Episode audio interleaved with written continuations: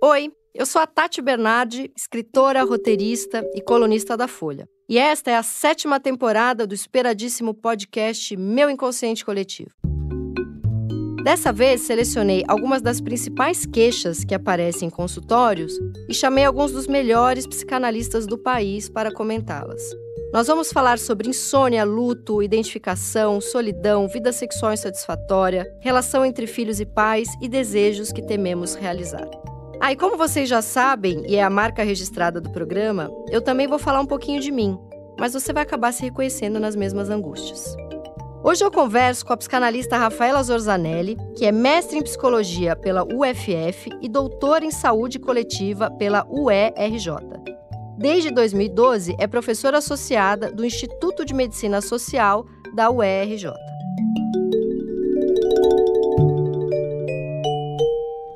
Hoje eu estou com a Rafaela, que ainda dentro dessa temporada sobre as principais queixas que aparecem em consultório, uma delas é quando se deve ir para remédio psiquiátrico e se tem uma onda de dos médicos em geral, né? E com certeza tem, né? A gente vê isso em várias pesquisas de saírem medicando. Eu já fui medicada até por fisioterapeuta, já quis me dar antidepressivo. Então tem essa onda de da medicalização. Vou começar perguntando para a Rafaela como que ela se interessou por esse tema que ela estuda de entre psicanálise e essa supermedicação que rola e se ela como psicanalista evita ao máximo entrar no assunto do remédio ou às vezes já tem que entrar de cara. Bom, bom, primeiro de tudo, super obrigada pelo convite, super feliz de conhecer você mesmo que por aqui. Espero que a gente tenha uma boa conversa. Bom, como que eu me interessei sobre esse assunto, né? Por esse assunto. Uh, bom, acho que deve ter uns 15 ou 10 anos atrás por motivos que diferentes, mas que se conectaram. Um é que eu sou uma pessoa que tem muito interesse em farmácia. Eu morava no Rio, né? Então, morando no Rio, você tem muita farmácia, eu vou muito à farmácia, olhava muito as coisas e via muito na naquela baldinho, aquela coisinha lá que as pessoas colocam para comprar medicamentos. Eu comecei a reparar o quanto era frequente a presença de medicamentos de chamados tarja preta, né? Medicamentos controlados. E aí, assim, não era uma frequência de de vez em quando eu vejo, uma vez por semana eu vejo, eram várias pessoas em todas as vezes que eu estava lá passeando pela farmácia. Aquilo uh, me chamou a atenção de início. Junto com aquilo, eu comecei a observar um fenômeno que eu comecei a caracterizar como um fenômeno social peculiar, é um caso assim bem do Brasil. Não que isso não acontecesse ou não tivesse acontecido antes em outros lugares, mas eu comecei a ver é, camisas, uh, case de de celular, canequinha, blusa, com não propaganda, né? Mas com referências a Rivotril, Lexotan, Valium, essas coisas. E de um jeito sempre muito bem humorado, é, de um jeito que tinha a ver com uma certa, vou chamar assim, de um coming out, sabe? De sair do armário, do tipo, eu uso, eu uso mesmo, então Rivotril, frontal, não sei o quê. Isso há hum, bons, mais de 10 anos atrás muito até antes de começar com essa invasão de meme, de, né? Hoje em dia isso é muito mais. Uh... Sim, hoje em dia você entra no TikTok, a cada cinco vídeos um é piada com calmante ou antidepressivo. Exato. Uh, naquele momento eu fiquei muito me perguntando assim, nossa, é, acho que a gente, de um, talvez há 20 anos atrás, as pessoas ficassem mais reticentes em dizer é, eu uso um medicamento uh, psicotrópico. Uhum. Talvez isso fosse mais uma dimensão de um segredo, uma dimensão que você não ficasse tão satisfeita de compartilhar. E aquilo tinha não só virado uma coisa, né? Eu posso falar sobre isso, mas um certo glamour em falar sobre isso, em dar uma canequinha dizendo, ah, remédio, risotril, né? Uma brincadeira com rivotril. E junto com isso, obviamente, eu comecei a pesquisar junto aos dados da Anvisa sobre dados de uh, medicamentos controlados, né? E aí comecei a ver que uh, na época os, os, os, uh, as informações que eu tinha eram muito restritas ao que, ao que a Anvisa publicava ou produzia e eu realmente vi que tinha uma, uma base para aquela, aquela, aquele fenômeno social assim de uh, muito uh, de muita presença desses objetos culturais assim do medicamento como objeto cultural além de ser um objeto de tratamento né? E de fato as vendas o, que a gente analisou né por uma das pesquisas eram realmente bastante significativas assim e indicavam que podia haver de fato um, o que se chama de mau uso, ou uso inapropriado, ou uso excessivo dessas substâncias que não são uh, substâncias assim com, sem, é, que a gente pode tomar como se toma um, uma água de coco, né? Não, não é a mesma coisa. Então foi assim que começou meu interesse. E acho que tem uma outra coisa, Tati, não sei se a gente tem, se dá para falar, é assim, eu, eu sou professora no instituto em que a gente está sempre muito ligado nessas discussões das populações mais vulneráveis. E uma coisa que me inquietava muito na época é que a gente via, assim, a população de, de encarceramento do Brasil galopando, aumentando e muito ligada a pessoas pretas que eram portadoras de pequenas quantidades de uh, maconha, por exemplo.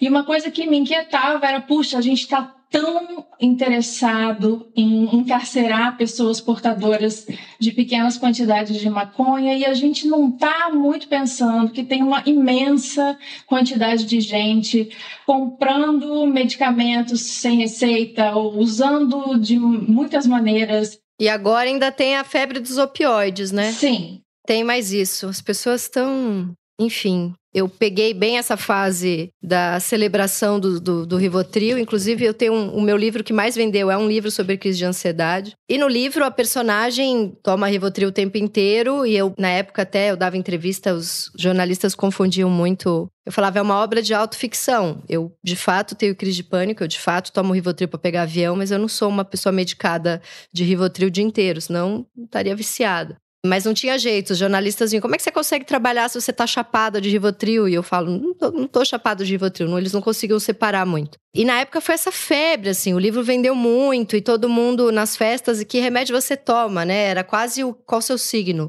Tem essa hipermedicação que rola. Mas como que você encaminha para um psiquiatra quando você está atendendo? Você atrasa o máximo até entender aquela situação? Você evita ao máximo encaminhar a pessoa para que um psiquiatra possa medicar? Você tenta convencer de alongar, prolongar o máximo que der a terapia para não, não fazer parte desse número de pessoas hipermedicadas, né? Ou você saca de primeira, assim, que em alguns casos precisa? Como que funciona isso na clínica? Olha só, talvez antes a gente precise falar, assim, que se a gente fosse conversar sobre isso há 20 anos atrás, ou então, sei lá, com as pessoas que se formaram há 20 anos atrás, que é a minha geração, talvez tivesse muito mais uma cisão entre as pessoas que fazem análise e as pessoas que tomam remédio e uma briga, uma briga epistemológica e uma briga é, de quem faz um não faz outro, quem faz um não pode fazer outro, porque se medicar a pessoa vai ficar impedida de simbolizar, de produzir sentido a partir do sofrimento dela e blá blá blá. Esse não é mais o mundo que a gente vive, assim, né? Não é o que a gente tem visto e em algumas situações, uh, acho que tem sido mais do que pesquisado e, e, e, observado que os medicamentos são importantes nessa. Assim, se você pensa de um ponto de vista mais integrativo, eles são super importantes para dar algumas condições, para permitir a capacidade de estar em processo. Ele ajuda a pessoa a continuar na análise, né? Muitas vezes. Sim. Pensa, sei lá, em alguém que simplesmente não consegue mais dormir ou não consegue mais é, sair de casa, eventualmente não consegue mais sair do próprio quarto. Tem tantas situações né, é, que a gente poderia listar onde, é, às vezes, os medicamentos fazem todo sentido e eles, eles dão condição de possibilidade para algum trabalho psíquico. Né? Então, é só para te dizer que isso que acho que talvez 20 anos antes. Era mais separadinho. Isso, é, e acho que era mais, até mais violento esse dilema. Assim. Hoje em dia, isso não faz sentido. Só, só faria sentido se cada um de nós entendesse assim que a gente só tem uma via para acessar é, e produzir melhora é, no sintoma de sofrimento. E, e isso é uma visão muito limitada do que, que é o sofrimento uh, mental. Até porque também tem todos esses estudos agora de psilocibina, dessas drogas alucinógenas que são eficientes para depressão, quadros de traumas grandes, né? Então, nunca é uma via. A gente chegou nesse consenso de que até uma pessoa às vezes melhora porque dança, porque medita, porque fez uma viagem, porque, enfim, dá para associar um monte de coisa. Agora, você já teve muito paciente que chegou hipermedicado e você foi tirando aos poucos a medicação? Então, olha só, chegar hipermedicado e eu tirar a medicação, uh, assim, eu acho que o ideal. Não você tirar a medicação, mas assim, a partir da análise, a pessoa vai desistindo de tomar os remédios. É, uh, eu não diria que esse é um processo simples, nem, nem que deve ser assim, um objetivo que você crava a despeito da outra pessoa. Assim, não sei se isso é um objetivo daquela outra pessoa, mas sem dúvida isso me chamaria a atenção, né? Que lugar aqueles medicamentos têm ali na vida daquela pessoa? É, eles são fundamentais, eles estão importantes para segurar e possibilitar alguma, algum movimento? O que mais que eles estão fazendo ali? Né? Acho que esse é o tipo de pergunta que eu sempre me faço e tento observar como isso aparece. É, eu acho muito interessante, Tati, quando não só essa dúvida, né? É, chega por parte da pessoa. É, será que será que não está na hora de eu tomar alguma coisa? Será que eu já é, será que não seria bom para mim tomar alguma coisa? E a gente pode falar sobre isso, mas também a dúvida contrária, que tem a ver com o que você acabou de falar, que é eu queria ver se é possível parar de tomar, porque eu já tomo há tanto tempo, eu já me sinto melhor aqui, ali e acolá. E a gente pode pensar em construir essa possibilidade do desmame. E eu digo construir essa possibilidade porque, é, sobretudo nos casos em que eu mais estudei, que foram com benzodiazepínicos, e, é, esse processo de desmame pode ser bastante complicado. Ele não é simples. O benzodiazepínico é o que? É o Rivotril? O Rivotril é clonazepam, né? O Rivotril é um benzodiazepínico. É um benzodiazepínico. É, são ansiolíticos, né? E que são assim, só para fazer uma diferença, ele seria mais um, são mais medicamentos SOS, por isso eles têm um efeito mais imediato, mas talvez também por isso, né, se comparado com um antidepressivo, que demora às vezes semanas e às vezes não funciona, e às vezes tem que trocar, o benzodiazepínico, quando funciona, funciona de uma maneira muito mais rápida, é, o que pode ser muito importante nos casos de, né, de crise de pânico e outras situações relativas à ansiedade, mas não só, mas também é um jeito de cooptar. Tapar a angústia. É, e cooptar para o uso. De viciar. É, eu não diria viciar, mas eu diria que é, de facilitar a gente ficar uh, muito propenso a diminuir o nosso limiar a partir do qual a gente acha o nosso sofrimento intolerável.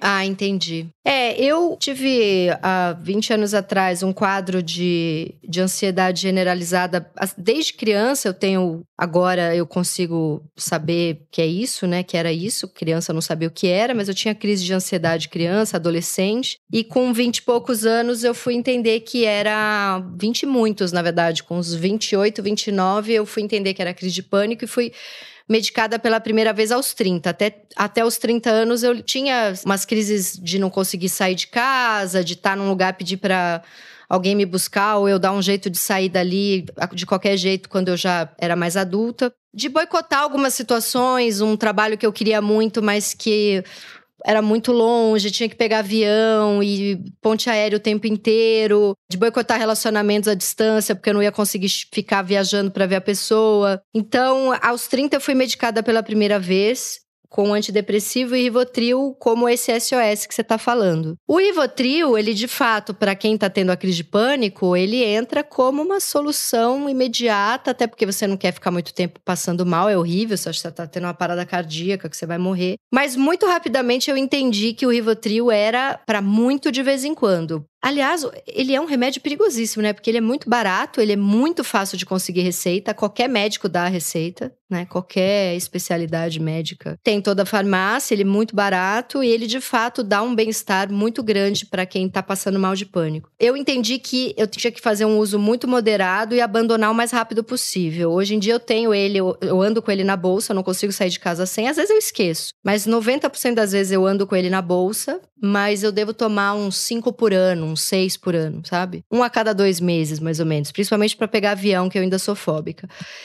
Agora, o antidepressivo, eu nunca mais consegui parar. Eu parei na, na gravidez e na amamentação, parei com o meu, né, que é a venlafaxina mas tomei sertralina, que pode durante a gravidez. Tentei parar com tudo na gravidez e passei muito mal, não consegui. Mas aí, recentemente, eu entrei numas de, de, poxa, já faço terapia há 20 anos, já não sou mais aquela pessoa de 20 anos atrás que tinha tanta insegurança, tanto medo. E aí eu tento fazer o desmame, mas eu vou para um lugar assim que é quase não funcional, né, para usar essa palavra tão do capitalismo, que a gente tem que estar tá funcionando muito bem para operar, ganhar dinheiro, pagar as contas, ser alguém, prosperar, e, enfim, ter fama e sucesso. Então, nesses 14 anos de antidepressivo, eu já tentei parar. Não só tentei, como parei umas três, quatro vezes e fiquei dois, três meses sem tomar, quatro, cinco meses sem tomar. Mas aí eu eu vou indo para um lugar assim de extrema ansiedade, de ficar absurdamente magra, de começar a boicotar todo e qualquer tipo de viagem, de não querer sair. E muito da pergunta que eu me faço é: será que eu seria mais criativa sem remédio? Será que meu livro já teria saído? Esse que eu tô há um ano e meio bloqueada, não consigo terminar? Será que eu tô deixando de ser eu mesma por causa do remédio? Será que sem o remédio eu já não teria chegado a conclusões na análise que por causa do remédio eu não consigo chegar? Será que esse meu limiar de suportar a vida não tá muito baixo justamente porque eu tô há 14 anos tomando remédio? E principalmente, que eu acho que é a, a pergunta-chave desse episódio, eu até imagino que você vai responder, que é quando tomar, né? Quando tomar é quando a vida da pessoa tá, não tá funcionando, a pessoa não tá conseguindo, ela tá impossibilitada. Eu imagino que o remédio entre um pouco nesse lugar do sofrimento e das impossibilidades. Mas queria te ouvir um pouco sobre essas perguntas. Você falou um monte de coisa aí que eu pegaria, puxaria vários fios. Deixa eu começar pelo fim, então, para ir aproveitando um pouco. Acho, acho que essa questão do quando tomar é uma pergunta super importante, porque é uma pergunta muito difícil de responder, na verdade. É, o que eu entendo é que a gente trabalhou por muito tempo com uma ideia que é assim: quando o paciente não estiver mais funcional, é hora de entrar com o medicamento. Então, eles não estão conseguindo trabalhar, eles não, eles não estão conseguindo cuidar das coisas sociais, da, família, das, das coisas que eles têm que frequentar. Só que, é, muitas vezes, o que a gente observa são pessoas extremamente funcionais, é, e que estão num extremo nível de sofrimento e funcionais. Né? Super funcionais. Funcionando até para não ter que parar para pensar na angústia que viria se não tivesse trabalhando 15 horas por dia, né? Sim. Então, esse critério do né, não está funcional mais, eu acho que não é um critério bom. Eu acho que talvez a gente possa entender, assim, né, já que é um acompanhamento analítico, tem uma hora que a coisa está tão doída e está tão difícil é, que é, tem um impedimento até da pró própria possibilidade de elaboração das coisas, de simbolização das coisas, de poder redescrever as coisas que estão te acontecendo. Isso fica, isso fica, in, não diria impedido, mas fica muito dificultado. Isso é um outro jeito de entender o que, que é não estar tá funcional né? É não estar tá funcional na tua capacidade de, para usar uma palavra de um, de um autor que eu gosto muito, de ser normativo, de adoecer e restabelecer novas regras para conseguir viver a vida. Eu nem falei o nome do cara que eu falo, é o Jorge Canguien, que é um, um, autor que eu acho muito legal, que fala nessa ideia de uma normatividade, então, né? É, então, é, falando sobre qual é a hora de tomar, eu diria, esse critério da funcionalidade é ruim, que talvez a gente possa adotar um critério que é o, o, o que que em termos do, do da vitalidade daquela pessoa está sendo impedida. É, e às vezes é um monte de coisa. É, e aí é preciso pensar nisso, falar nisso, cogitar isso, né? Se a pessoa já tem um acompanhamento com um psiquiatra, eventualmente entrar em contato com o conhecimento que é da pessoa, tem que fazer essas redes, né?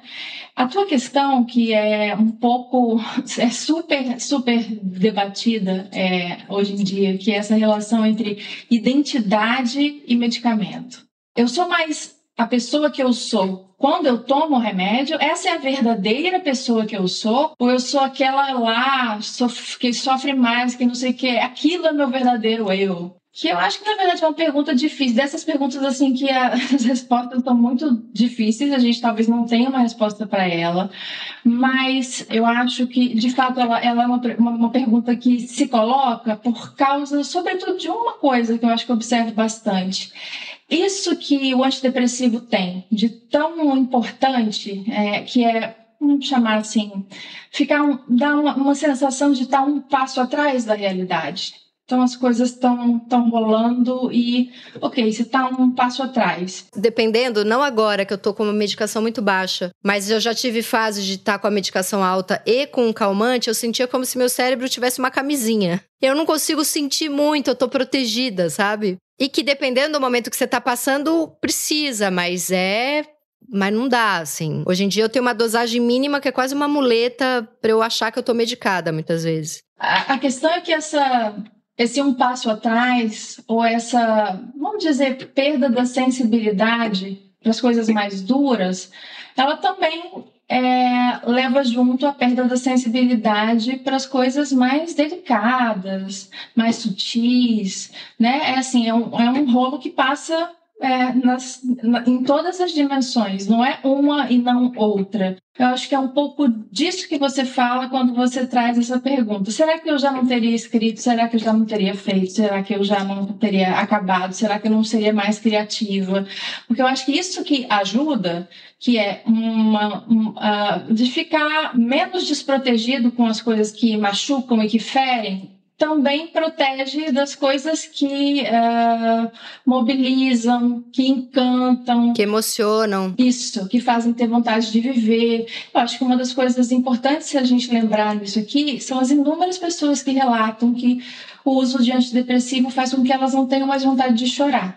Eu tenho uma amiga que tomou para conseguir animar os filhos com a morte do marido, né, o pai das crianças. E quando os filhos já estavam mais calmos, ela tirou para poder chorar a morte do marido. Ela ficou seis meses segurando os filhos, mas não chorava. Ela estava realmente muito medicada. Ela falava: eu não consegui chorar. Velório, enterro. Aí seis meses eu tirei o remédio e fiz um luto. É uma loucura. Ele realmente tira, né? Você fica opaco um pouco.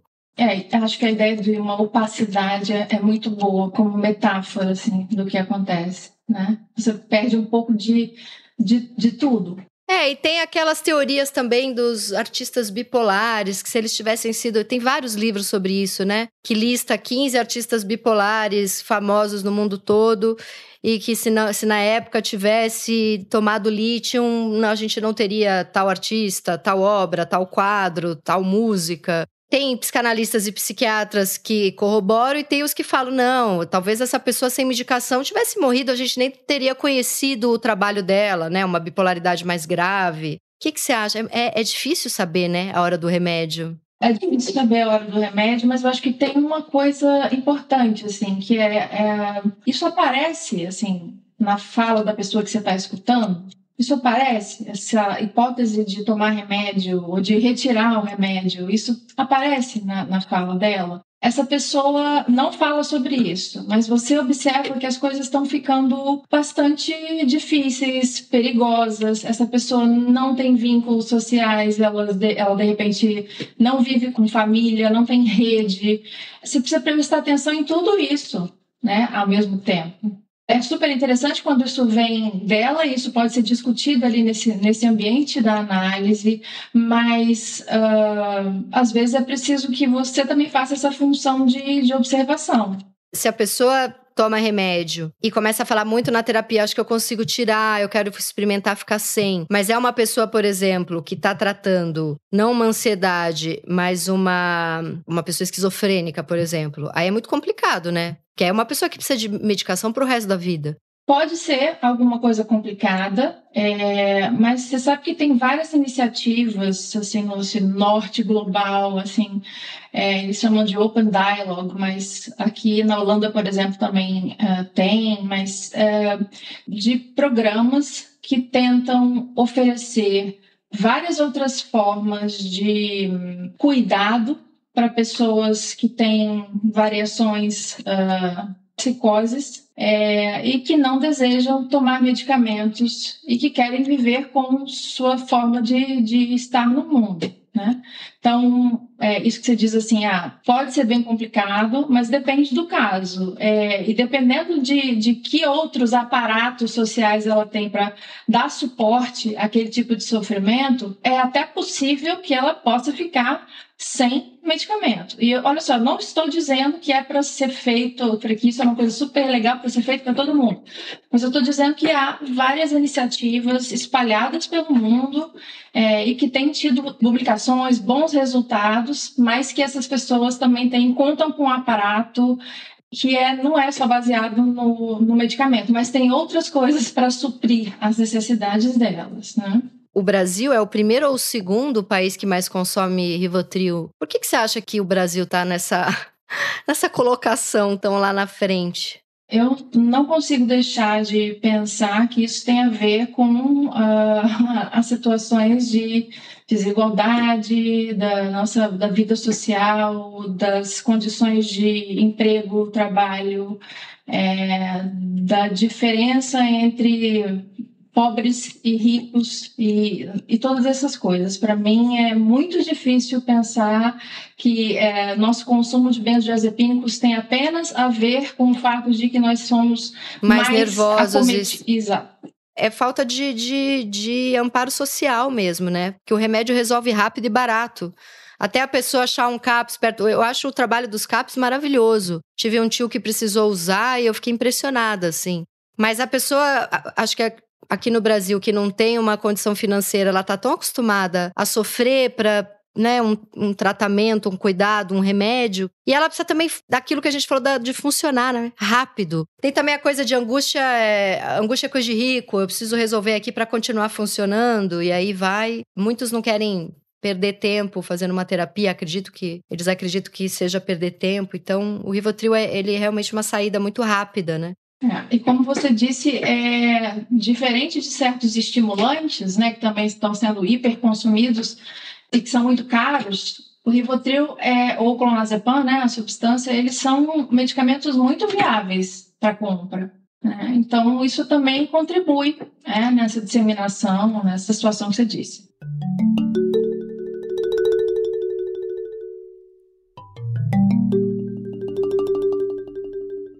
E o remédio, ele, ele entra também, eu percebo, num lugar. Primeiro, assim, ele acompanha um, um momento específico da, que a sociedade está vivendo. Então, a gente teve a, a fase da crise de pânico, mais recentemente, agora só se fala em burnout. E imagino que, bom, na época do meu avô se falava, é, na, na, época da minha mãe se falava muito da palavra estresse, na época do meu avô eram os neurastênicos, mas é sempre associado a, a esse passar mal. E nunca se pensa, a não ser quem vá para uma terapia e realmente queira é, cuidar disso e olhar para isso, mas o que causa muitas vezes é abandonado, né? Então, assim, o burnout, por exemplo, a gente vive agora essa sociedade do cansaço, essa sociedade que precisa performar o tempo todo. Se eu dormir oito horas por dia, alguém vai passar na minha frente, alguém está aprendendo mais do que eu, ganhando mais dinheiro do que eu. Então, você precisa ter não sei quantos milhões de seguidores nas redes sociais e ganhar muito dinheiro. Isso, claro, gera burnout. Aí a pessoa, em vez de olhar para o que ela está fazendo da vida dela, ela vai e medica.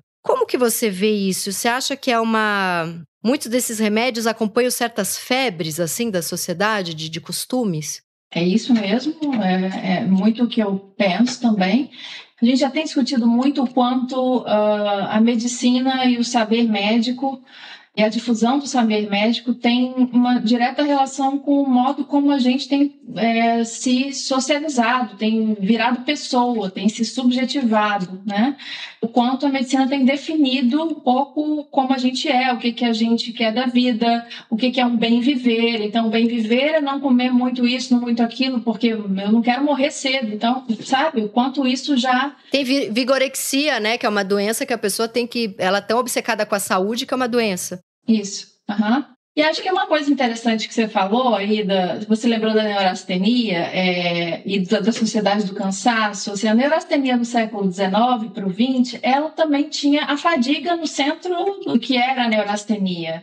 Né? E era um diagnóstico que dava uma certa legitimidade para é, sintomas assim e esses diagnósticos, assim, eles vão mudando ao longo uh, dos últimos uh, tempos, mas sempre tem um, precisa ter um nome para a gente dar legitimidade ao sofrimento de doenças, de condições que não tenham, sobretudo que não tenham lesões, assim, achados orgânicos. Você bota a pessoa em todas as ressonâncias possíveis, todas as coisas, todas as investigações, não acha nada, mas ela tem uma riqueza de sintoma incrível e o que, que, você faz com ela, né? Assim, nesse sentido, assim, os diagnósticos é, e os nomes para essas lesões, para essas, essas síndromes controversas, elas são muito importantes porque elas tiram do paciente o duplo uh, ônus de, além de ter que sofrer com o que ele passa ou com o que ela passa, sofrer da falta de legitimidade, de dizer eu passo por isso, mas não, ninguém acha nada. Então é como se não fosse nada ou tivesse na sua cabeça. Mas isso é um perigo, né? Porque, por exemplo, eu tenho dor crônica há anos, aí você vai no médico ele fala: você tem fibromialgia, que é um, um novo nome de doença para quem nunca descobre o que, que os outros têm, né? Fibromialgia é, o, é, o, é só uma virose do, do momento. Tá, não aparece em ressonância, não aparece em raio-x, não aparece em exame de sangue, mas tem lá, fibromialgia. Isso, num primeiro momento, dá ali um gostosinho de. É, eu tenho. O que eu sinto tem nome, né? Aí você entra em grupos de discussões, é, sei lá, perfis de redes sociais, e tem lá um monte de gente que tem fibromialgia falando: hoje eu não consegui fazer isso, hoje eu não consegui fazer aquilo, é insuportável, tem enxaqueca, não tem enxaqueca você não se sente um ET, então tem esse lado bom, mas tem o lado ruim, porque assim que o médico te diagnostica como uma pessoa fibromiálgica, já vem a lista de remédio. Então, a partir do momento que você entra para literatura médica, tem algo a ser prescrito para você. É igual você pegar, por exemplo, eu tive um namorado psiquiatra, eu fui dar uma olhada naquele livro DSM que tem as doenças, eu pontuava para umas 30 doenças ali. Eu falei, gente, porque Cada uma daquelas doenças do DSM, a gente vai fazer dois pontos, três, um, quatro, oito, um, né? A gente tem um pouquinho de tudo aquilo. Então é, é muito perigoso, porque ao mesmo tempo que dá uma borda, dá, te conceitua de certa forma, eu estou apta a 30 remédios se eu quiser. Se alguém, se alguém muito maldoso, um médico muito mal intencionado quiser, ele pode me prescrever para 30 coisas. Isso é um perigo é um perigo, mas eu não sei se é um perigo ingênuo, assim, né? A gente sabe uh, cada vez mais, uh, no, no, mínimo nos últimos 50 anos, do poder e da, da indústria farmacêutica e a relação entre produção de diagnósticos e produção de, de mais pessoas consumindo remédios, né? Diminuir o limite a partir do qual é, a, você tem hipercolesterolemia, de, vai diminuindo tudo, então você vai incluindo cada vez mais pessoas no que seria é, um conceito de pré-doença, então cada vez mais pessoas estão uh, elegíveis para consumir medicamentos cronicamente, né? Possivelmente até por resto da vida.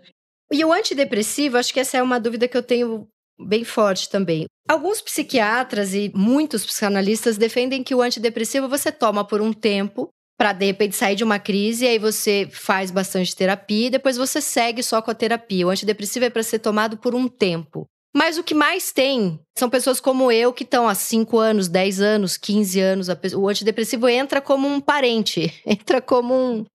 Sei lá, ele faz parte da, da, da vida da pessoa, né? Esse uso do antidepressivo por 20, 30 anos, isso estava na invenção do antidepressivo, porque muitos defendem que o antidepressivo é para tomar por dois, três meses. Ele foi inventado para ser usado por 30 anos, porque, é, assim, eu não acho que a minha ansiedade é como se eu fosse diabética. Tem diabetes, vai ter que se cuidar, tomar insulina pro resto da vida. Agora, o antidepressivo entrar nesse lugar de, de, uma doença crônica, como se as questões psicológicas fossem crônicas, eu, eu, é uma dúvida que eu tenho também.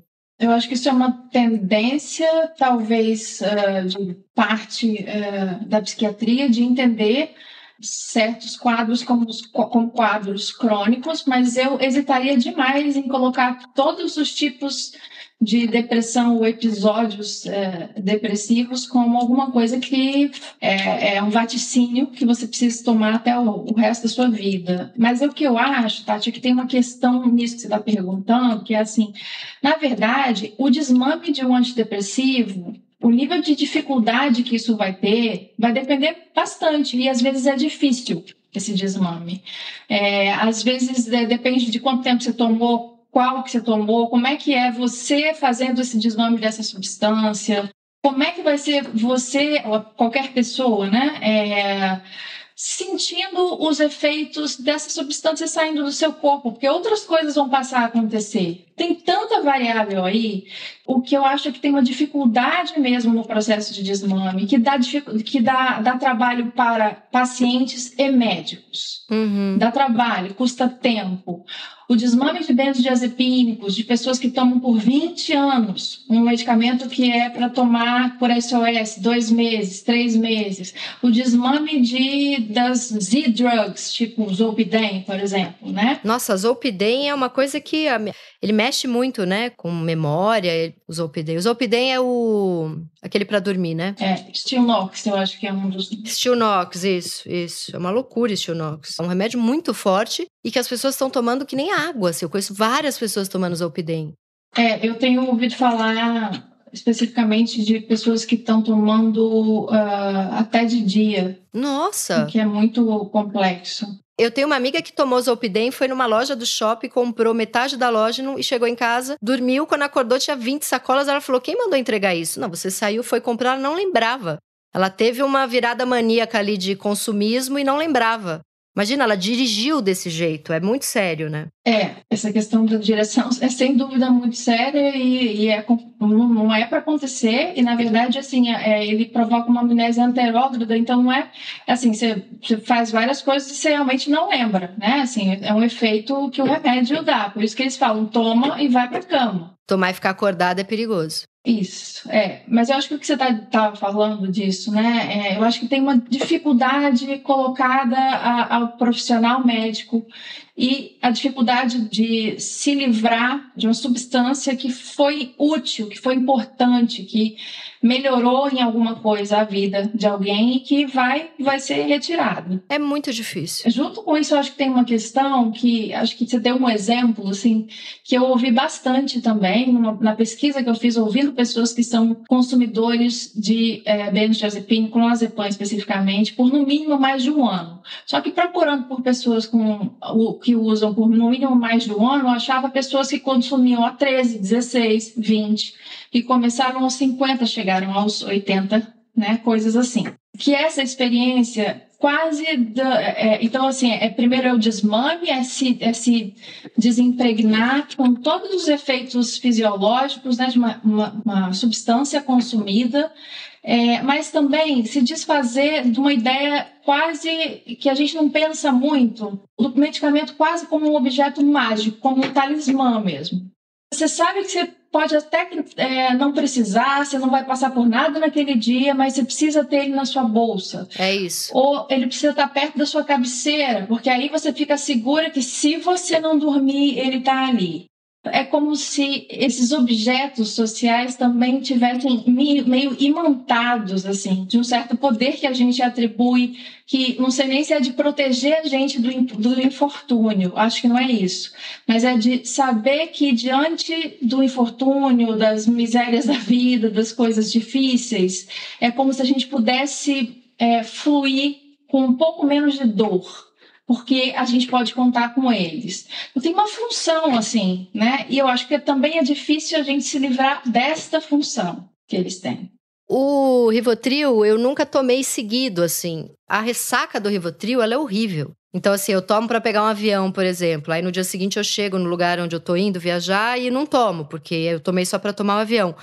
O primeiro dia na viagem, ele é posso jogar no lixo, assim, porque eu tô chapada, eu tô com uma sede violenta, eu tô meio enjoada. Ele tem, ele dá uma ressaca. E assim, logo de cara que eu saquei essa ressaca do dia seguinte, eu nunca tomei seguido. Então, mesmo numa época de muitas crises de pânico, eu tomava a cada três dias, a cada cinco, e hoje em dia eu tomo uns seis por ano. Então, esse eu tive medo de embarcar. Agora, o antidepressivo que eu tomo, que é a venlafaxina, que eu acho que é um dos mais difíceis de desmamar, às vezes eu já parei e voltei várias vezes, né? Os momentos em que eu parei, a venlafaxina é dificílima de desmamar. É, é assim, dá taquicardia, dá enxaqueca, você fica suando frio, você treme.